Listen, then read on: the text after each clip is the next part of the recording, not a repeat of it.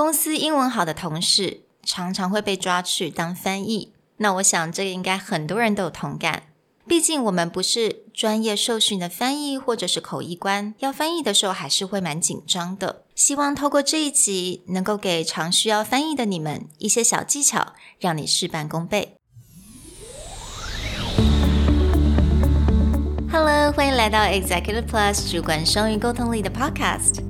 我们希望带给大家最实用的沟通工具，包括了成功人士对全球市场的分享、职场英语的技能。跨文化沟通技巧与其他能帮助您成为出色领导者的工具。Hi, I'm Sherry, founder of Executive Plus. As a language trainer and certified coach, I've trained hundreds of managers from Fortune 500 companies such as Dior, Google, Deloitte, and Yahoo. And I'm Nick, Director of Communication Strategy at Presentality. I've helped startups raise millions of US dollars in funding and train the executives of publicly listed companies to present on the global stage. Welcome to the Executive Plus podcast, where you can take your communication and language skills from good to great. Hey everyone, welcome back to Executive Plus Podcast episode 52. The content of today's episode is inspired by a super listener and great guy, Jasper. Thank you for the suggestion, and we hope this helps with what you asked. For many people who have a higher English level in the office, they end up doing something that they don't feel trained to do, which is go and translate for the boss. They become an easy target to say, hey, you, come here, come here, come here. Now go translate. So, we've actually run into quite a few times where people feel stuck because this is not necessarily their profession, but it's something they find themselves having to do quite often. 真的在台湾非常多的公司有很多英文程度很好的人，尤其是通常是特助啊，或者是秘书，通常都会变成也是他必须要兼翻译的这个角色。所以有的时候在会议，他可能需要当口译；那有的时候他可能要 review 一些 paperwork，要当成翻译这些 documents。所以其实他们的责任非常的多。那当翻译的时候，真的不是很简单，毕竟我们并不是 trained translators。所以，我们今天想要重点就是说，当你不是 professional 的 translator，第一点就是你的 mentality，你要知道说，OK，我们不用一定要讲求到每一个字都要照翻，或者是要非常的快。You know，actually，我们可以用到的就是一些比较简单的一些 tips 跟一些方法，再再用上一些 support 的一些技巧，我们也可以达到非常好的效果。So, the first tip that we want to give actually came from Jasper himself, where he said, after having to be in a translation situation, he actually goes back and he writes an email to both sides to clarify. And this is a really good advice because as much as we talk about clarification in our podcast and our online classes, it becomes important to walk away from that situation feeling calm that everyone understood what's going on. I mean, even I myself, previously when I was working as a marketer and brander for SMEs, often got put in this situation where I'm actually serving as, say, a marketing head. But anytime there's some kind of negotiation, usually the owner of the company will be like, Nick, you speak Chinese and English, come here. and then for me, that gets weird because these are sometimes become contractual obligations or these negotiations carry some kind of weight. Mm-hmm. And so I'm in there just translating as simply as possible, but it always became important after like sit down and go, mm. "Hey, this is what was talked about in the meeting to both sides. Is it clear mm. that what each side meant? Right. The other thing that a lot of people can do very simply to help them is have a pre-game plan. Like, yeah, of course, there are situations where your boss is just going to grab you and go, let's go to this meeting right mm. now and translate. But in most of the cases, if you know that foreign guest is coming and you're going to be in the situation, it's important to sit down with the person you're going to be translating for and go, what are the most important things that you want to get out? What mm. are the key things that we're going to talk about? And then write them down ahead of time so you know that no matter what, you get to these mm. points. And I've had to do that quite often, where mm. it's just like, okay, what are we going to be talking about mm. first? 其实我觉得大家一定要知道，就算连 professional 的呃 translator，他们其实也必须要做这功课的。而且翻译在会议的时候当翻译，其实是非常我觉得非常困难一件事情。So kind of like what Nick said，呃，有的时候如果你能的话，你在这种会议之前或者这个 discussion 之前做一点准备，大概了解一下你的老板想要传递的有几个重点，或者是对方可能。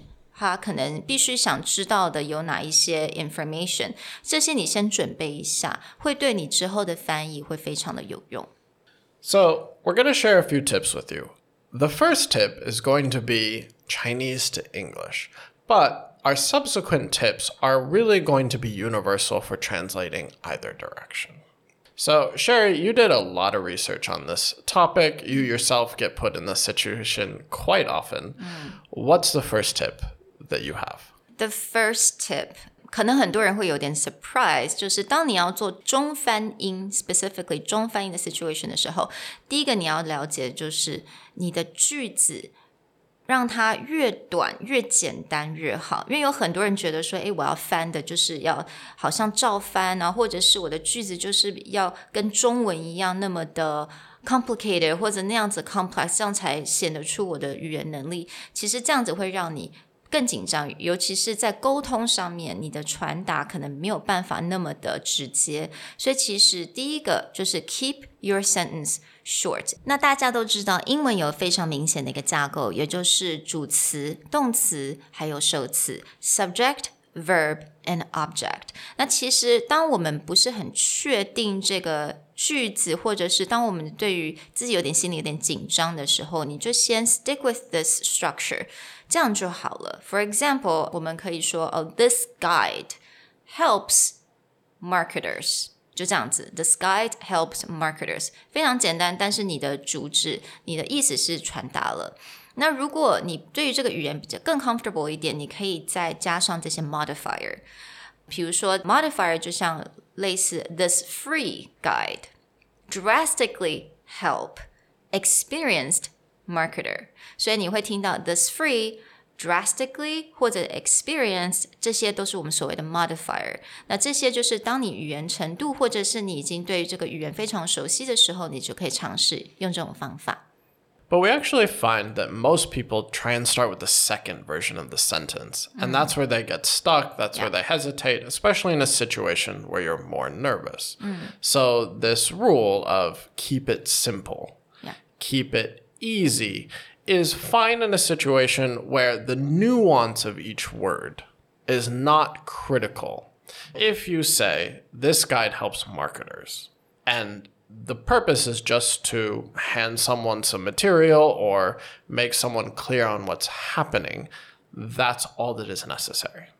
Now, if it's about, it's a free guide to help experienced marketers, and you're just segmenting, we have a basic versus an advanced, then you can even just break it down to this guide helps experienced marketers. You don't need modifiers for every single word. Just make sure that the key point of that sentence is enough. Our next key tip builds upon this last idea of keeping it simple, which means when there's multiple key ideas inside of a sentence, don't just use one sentence, break it apart. So before we talked about the sentence, this free guide drastically helps experienced marketers. You can actually break apart two ideas here and just say, we want to help experienced marketers, so we made this free guide.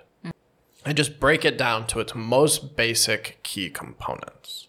The main point here is don't worry about the complicated sentence. Even if things are related to each other, just break things down into the key ideas. I would rather have someone be clear with me than to have a very complicated idea. 所以刚刚 Nick 有提到，就是当我们一个句子里面有不同的 key idea 的时候，有的时候我们可以把它变成两个句子，或者呢，就是接下来我想要教给大家的，也就是比如说我们一个句子 啊、um,，The change in the agreement caused us to raise the price。所以我们提到了 change in agreement，这是一个 key idea。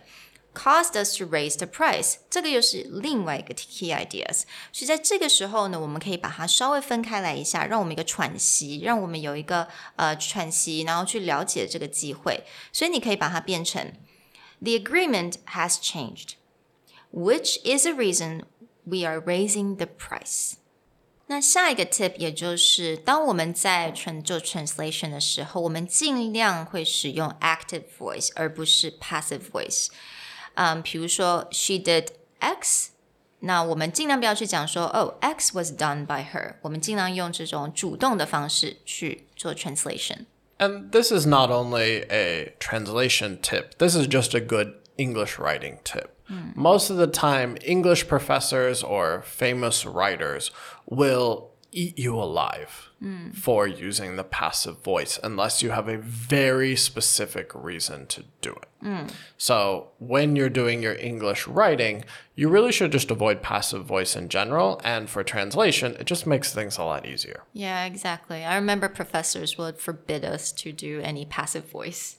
Right. Okay. 好，那下一个 tip 也就是，当我们想要来翻译我们最有名的就是我们的成语的时候，该怎么办呢？那当然有很多人，我们就会想说，那我们要找一个，比如说英文好了，那种中翻英好了，或者英翻中，我们一定要找个同样的字，呃，同样的那个逻辑，或者还有一个同样的完全一样的意思。但是其实这样子几率非常的低。但是其实我们有一个，it's really quite interesting. We actually have one example that actually matches all that. It's actually an idiom, one of the few that English steals from Chinese, which is long time no see.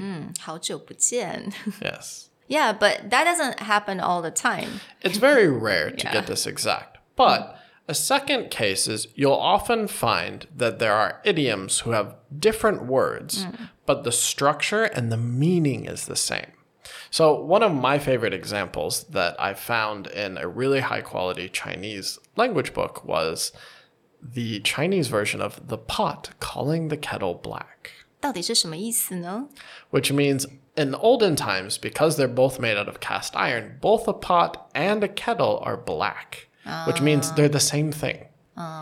Okay, so in Chinese, 五十步笑百步 Right. right?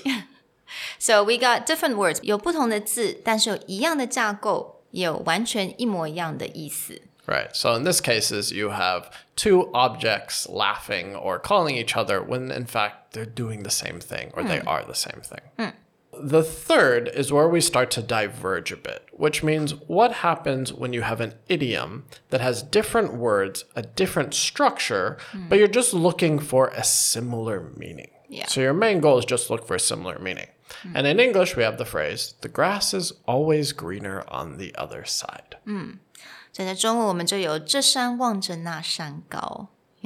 So again, you know,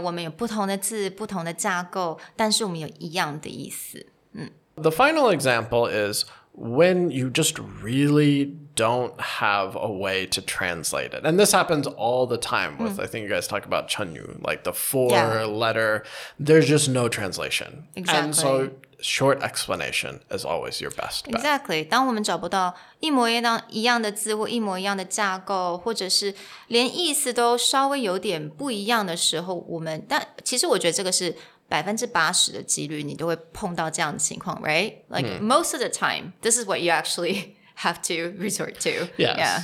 And this happens quite often when people talk about like my one of my favorite stories, which you guys somehow condensed into one easy sentence, is about how like a man buys his son a horse, and then the son breaks his leg, and then the soldiers come to get the son, and there's this like incredibly long story, and you guys just have one sentence.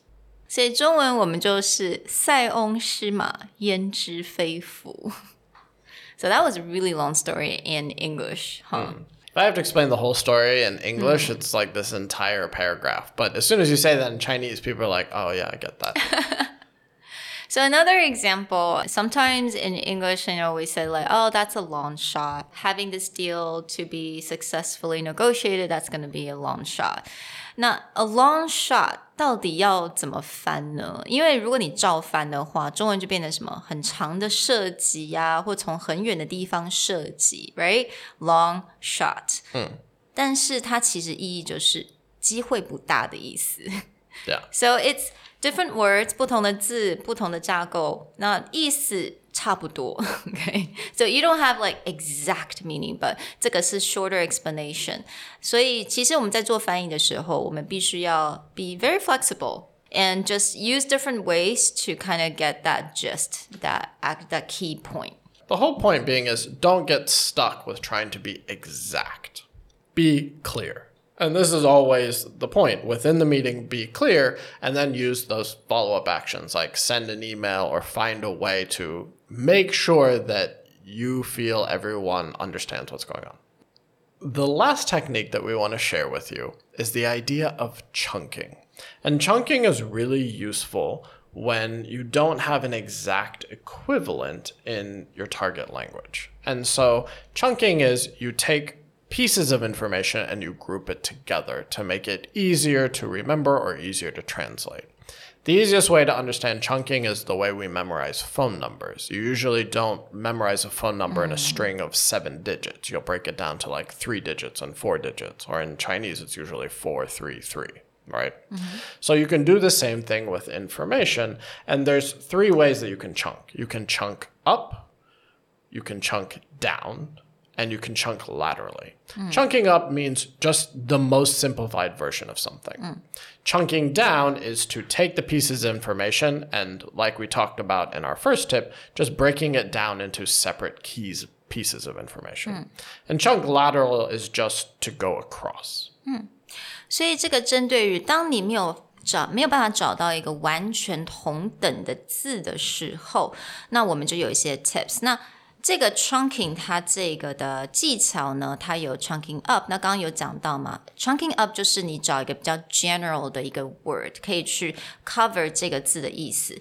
那 trunking down 呢，就是你找一些比较具体的一些 examples 啊，来去解释这个字的意思。那 lateral chunking 也就是往旁边，也就是你去找一个类似的字，意思差不多的来形容。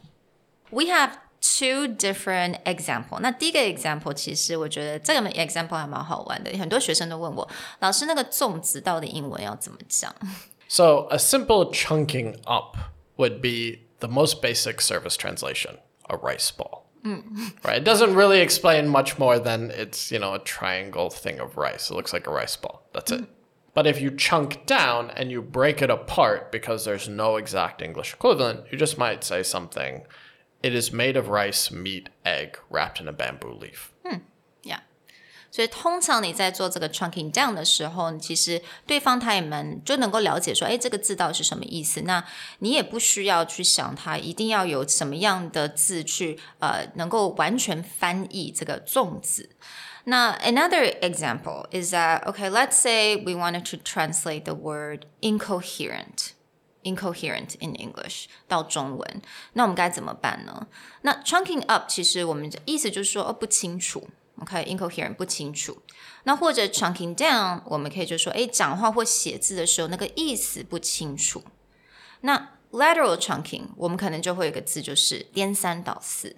所以其实，在不管是你讲不清楚，或者是写字啊、讲话意思不清楚，或颠三倒四，其实他们这三种方法都能够呃去 translate。只是你用，当你有时候突然间你想不到哦颠三倒四的时候，你可以用不同的方式来做这个翻译。